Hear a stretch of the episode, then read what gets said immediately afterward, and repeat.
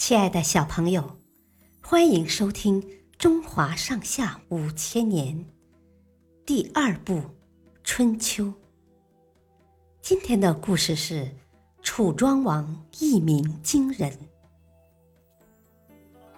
公元前六一三年，楚成王的孙子即位，他就是楚庄王。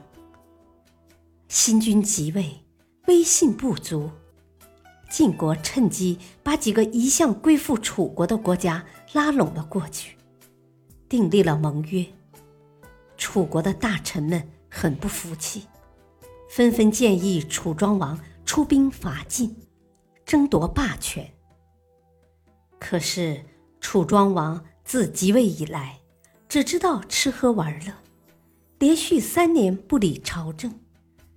不仅如此，他还布告国人。谁敢来觐见，一律杀无赦。三年过去了，朝中的政事乱作一团，楚国的国力也日渐衰弱。可楚庄王却毫无悔改之意。大夫伍举忧心如焚，再也忍不下去了，就冒死觐见楚庄王。他来到宫殿，只见里面。鼓乐齐鸣，楚庄王正在欣赏歌舞，案前还摆放着美酒佳肴。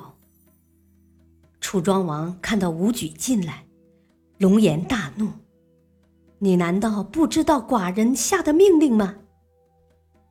武举陪着笑脸说：“大王，臣并不是来觐见的，只是有人给我出了个谜语，我猜了许久。”也猜不出来，所以特来向大王请教。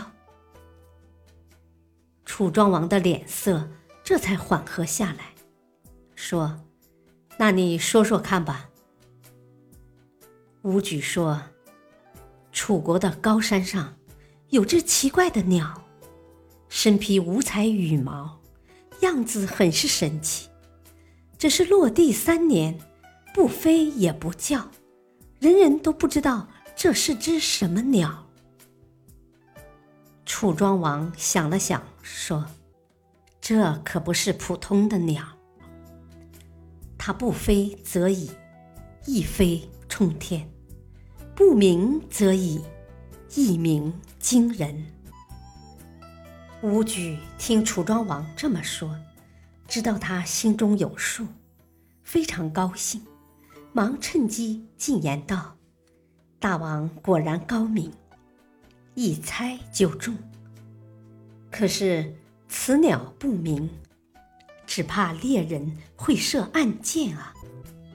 楚庄王沉思良久，并没有回答他的话，只是让他退下了。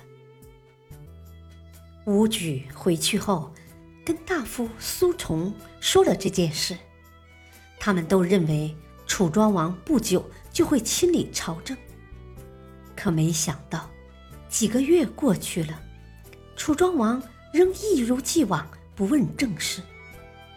苏从忍无可忍，就闯进去对楚庄王说：“大王身为楚国国君，却三年不问朝政，这样下去，只怕会像桀、纣一样，招致亡国之灾啊！”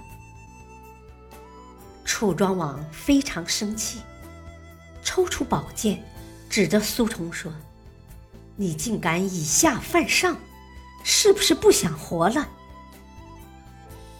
苏从大义凛然地说：“如果我的死能让大王振作起来，那我甘愿赴死。”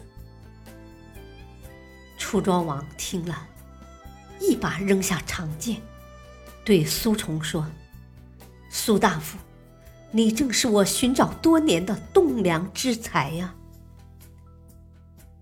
原来，楚庄王虽然不理朝政，但对朝中大事以及诸侯国的情况都了如指掌。之前的无所作为，只不过是他的策略罢了。第二天，楚庄王便开始亲理朝政。公布了一系列法令，把一批奉承拍马的人撤了职，把敢于进谏的武举、苏从提拔起来，帮助他们处理国家大事。楚庄王开始大力发展农田水利建设，扩充军队，制造武器，操练兵马。在楚庄王的治理下，楚国又迅速强大起来。小朋友，今天的故事就播讲到此，谢谢收听，下次再会。